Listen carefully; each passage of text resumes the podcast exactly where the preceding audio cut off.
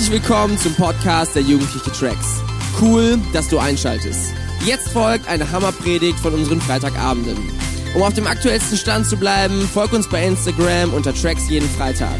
Viel Spaß beim Anhören. So, jetzt legen wir aber mal los. Es gab einen Moment in meinem Leben, und vielleicht kannst du das nachvollziehen, in dem ich etwas gebetet habe und es war so krass, es war mir so wichtig, dass ich tatsächlich gedacht habe, Gott, wenn du das erfüllst,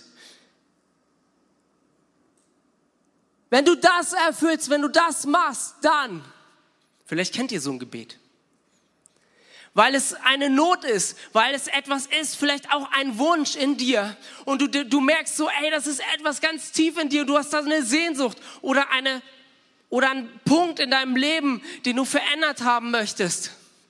Und ich weiß, es ist 14 Jahre her, da haben meine Frau und ich, Esther, meine wunderschöne Frau, falls ihr sie, äh, klar kennt ihr, ne? Äh, einige kennen sie, oh, viele kennen sie. Und wir haben zusammen etwas gebetet und das war aus der Tiefe unseres Herzens. Und dieses Gebet war so real, wie es irgendwie sein kann. Und dann war da eine Stimme, die sagte so spöttisch, Alter, träum weiter. Und ich dachte, nein, es gibt einen Gott, dem kann ich meine Träume bringen. Es gibt einen Gott, der real ist und der deine Situation kennt und ganz genau dein Herz sieht. Er weiß ganz genau, was da abgeht in deinem Alltag, mit deiner Familie, mit den Leuten, in deinem Herzen, mit deinen Sorgen, mit deinem Kopf. Er weiß ganz genau, wie du tickst. Und er kennt diesen Traum und diesen Wunsch. Und ich möchte dich ermutigen, weil Gott macht Träume. Ja? Macht er sie wahr? Das ist Gott. Er ruft gerade an und sagt, I do it. I do it, bro. So sieht's aus. Ähm, und hier seht ihr die Antwort von unserem Traum. Video ab. Was ist denn los? Geht nicht mehr? Ich muss mal drauf drücken.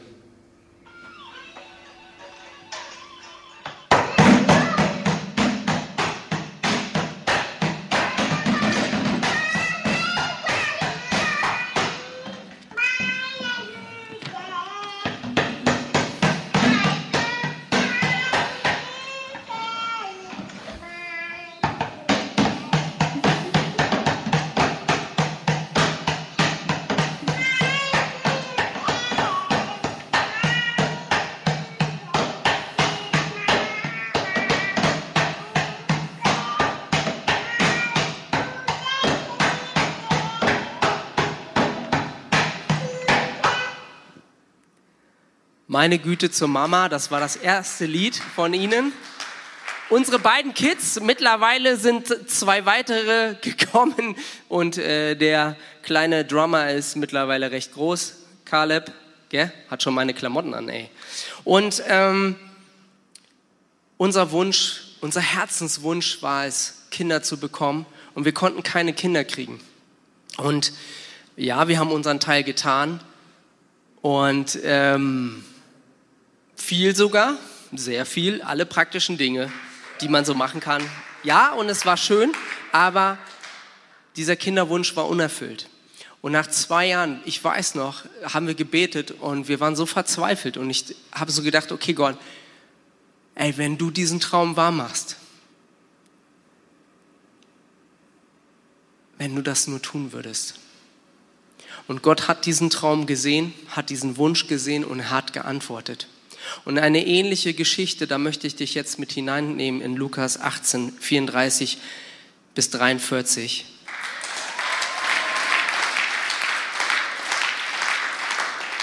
Und möchte dich ermutigen, träum weiter. Als Jesus in die Nähe von Jericho kam, saß dort ein Blinder am Straßenrand und bettelte. Er hörte, wie eine große Menschenmenge überzog, vorüberzog und erkundigte sich, was das bedeut zu bedeuten habe. Jesus von Nazareth kommt vorbei, erklärt ihm, man ihm. Da rief er, Jesus, Sohn Davids, hab Erbarmen mit mir. Die Leute, die vor Jesus hergingen, fuhren ihn an. Er solle still sein. Oder anders ausgedrückt, halt's Maul!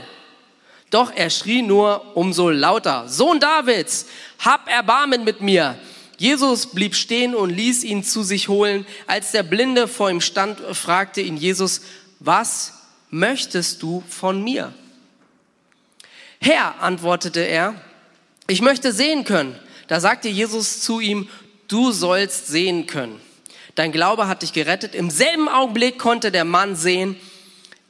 Er folgte Jesus nach, lobte und pries Gott und die ganze Volksmenge, die seine Heilung miterlebte, rastete aus und gab Gott die Ehre. Der bettelnde Blinde oder der blinde Bettelnde. Egal wie du es drehst, es ist ein Mann, der einfach in einem tragischen Dilemma ist. Er ist blind und er ist arm. Und es war nicht so wie in Deutschland jetzt, dass wir ein Sozialsystem haben, das das auffängt, sondern als Blinder hatte er keine Möglichkeit zu arbeiten und damit war er am Rand der Gesellschaft, damit war er auf das Betteln angewiesen. auf das angewiesen, was andere übrig hatten. Auf das angewiesen, wenn andere sich erbarmen. Kannst du dir vorstellen, wie er sich gefühlt hat? Tag ein, Tag aus, keine Möglichkeit, nur da zu sitzen, zu hoffen, dass jemand von dem, was er hat, übrig hat, weitergibt, berührt wird und sagt, hey, Mann, der ist aber richtig arm dran. Und ich bin mir sicher, dass er einen Traum hatte, dieser Blinde. Und mich hat die Geschichte einfach gecatcht und deswegen möchte ich darüber reden. Er hatte einen Traum eines Tages. Vielleicht gibt es eine Möglichkeit. Vielleicht. Er hat Gerüchte gehört. Vielleicht gibt es eine Möglichkeit. Vielleicht sind es keine Gerüchte. Vielleicht, vielleicht ist es wirklich wahr dass mein Traum wahr wird. Was hatte er für einen Traum? War offensichtlich, oder? Eine Not, eine krasse Not. Ich liebe Geschichten aus der Bibel, weil das geht um Menschen mit echten Nöten. Es sind echte Geschichten mit echten Nöten. Es spielt nichts vor, boah, alles ist supidupi und toll und yeah, sondern ist es die echte Welt mit echten Herausforderungen, so wie diesem Blinden, der in diesem Dilemma steckte, arm und blind. Aber da war so ein Hoffnungsfunke. Jesus zieht an ihm vorbei, heißt es. Weißt du was? Ich glaube, dass Jesus heute an dir vorbeizieht. Ich glaube, Jesus ist heute hier, der allmächtige Gott. Und alle Christen denken natürlich, mm, ist klar. Warte mal kurz. Lass uns mal ernsthaft reden. Wenn es jemand gibt, der die Welt geschaffen hat, der alles kann, der alles vermag, okay?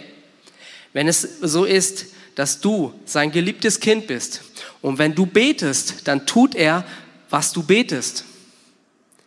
Wenn du gerecht gesprochen bist vor ihm, weil Jesus dich erkauft hat durch sein Blut, wenn du sein Kind bist, wie es im Römerbrief heißt, du darfst zu Gott aber Vater sagen. In Jesus bist du angenommen als Kind Gottes. Wenn das der Fall ist, könnte es sein, dass das, was du träumst, wahr wird. Dann könnte es sein, das, was du bittest, geschieht.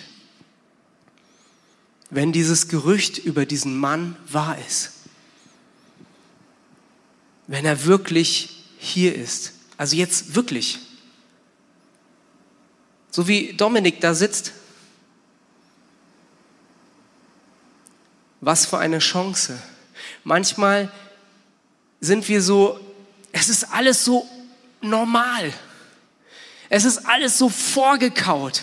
Und ich denke so, ey Jesus, ich, ich check es noch nicht, dass du wirklich real bist. Es ist so selbstverständlich so, aber wenn Jesus wirklich hier ist, also wirklich, was macht das für einen krassen Unterschied, wenn er wirklich hier ist und du die Chance nutzt, weil er an dir vorbeizieht und dich sieht? Nutzt du die Chance oder meckern wir lieber? Sind im Selbstmitleid und sagen, ach Mist, Alter, shit. Nutzt du die Chance? Es gab so mehrere Momente in meinem Leben, das weiß ich noch, die waren alles andere als glorreich. Und ich hatte so die Möglichkeit. Und ich habe so gemerkt, Gott zieht an mir vorbei oder ist, ist da, ist, ist in meinem Wohnzimmer. Und ich kann mich entscheiden, nutze ich die Chance? Sage ich ja, Gott? Oder lasse ich dieses Negative in meinem Leben einfach über mich zusammenbrechen? Der Blinde hatte eine Chance und er hat sie genutzt. Er hatte eine Chance. Vielleicht ist dieses Gerücht über Jesus wahr. Vielleicht ist Jesus wirklich mehr als ein netter Typ. Und er hat sich entschieden, nicht zu meckern, sondern die Chance zu ergreifen. Nutzt du deine Chance heute?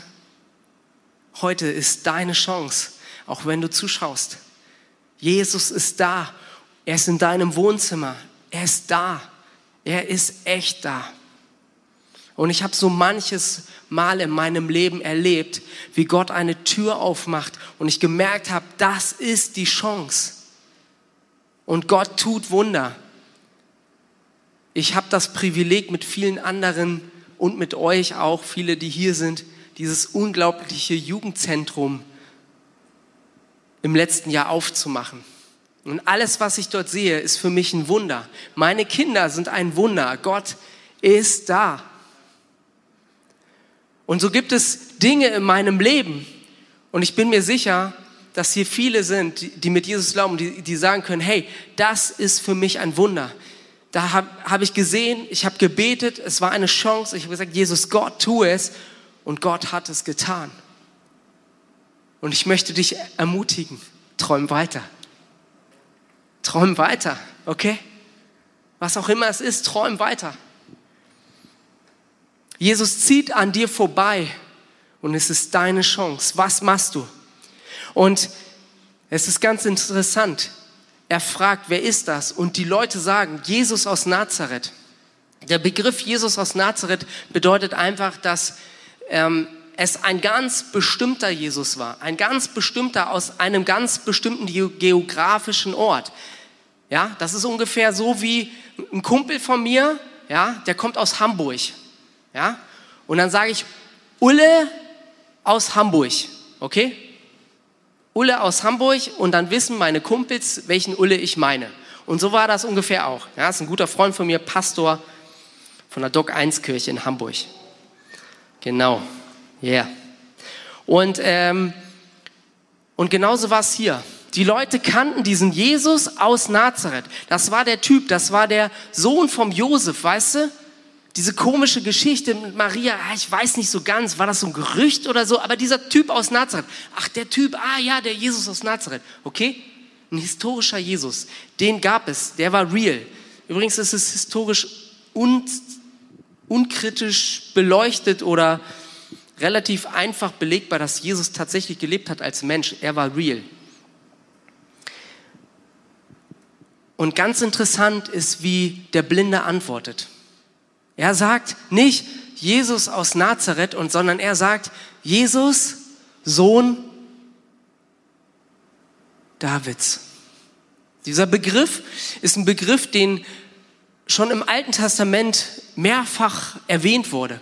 Und der steht für den Messias. Es war sozusagen, David war ein König im Alten Testament. Es war ein König nach dem, so wird er beschrieben, ein König nach dem Herzen Gottes. Jemand, ein König, der wirklich Ehrfurcht hatte, der mit Gott gegangen ist, der, der, der, der sich gedemütigt hat und gesagt, und, und seine Fehler zugegeben hat, gesagt, Gott, ich baue viel Mist, aber ich brauche dich.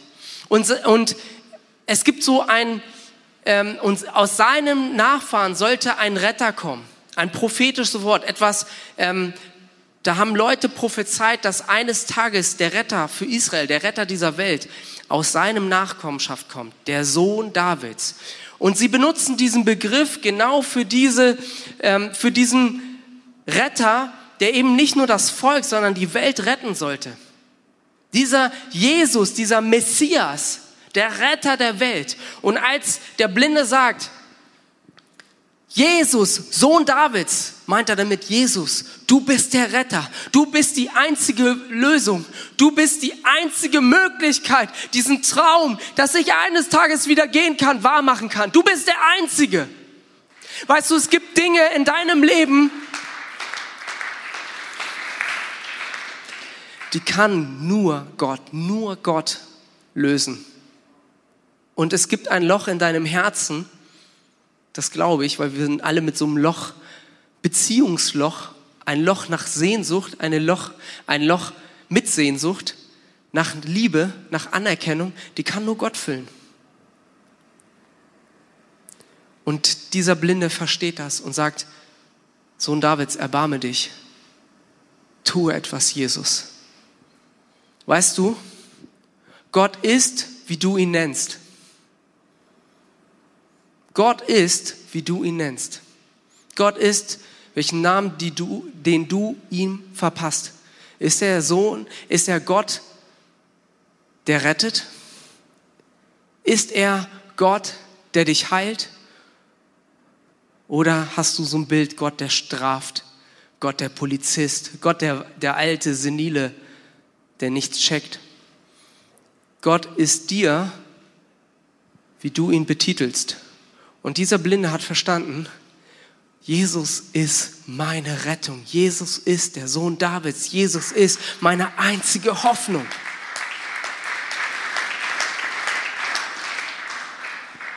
Und wir haben erlebt, dass Jesus heute noch heilt. Wir haben erlebt, dass er uns von Schuld befreit. Wir haben erlebt, dass er einen Unterschied macht in deinem Leben. Oder? Ich habe es erlebt und ich darf die Wunder in meinem Leben sehen. Ich darf sehen, wenn ich, in, wenn ich verzweifelt bin, ist er meine Hoffnung. Wenn ich nicht weiter kann, ist er meine Weisheit.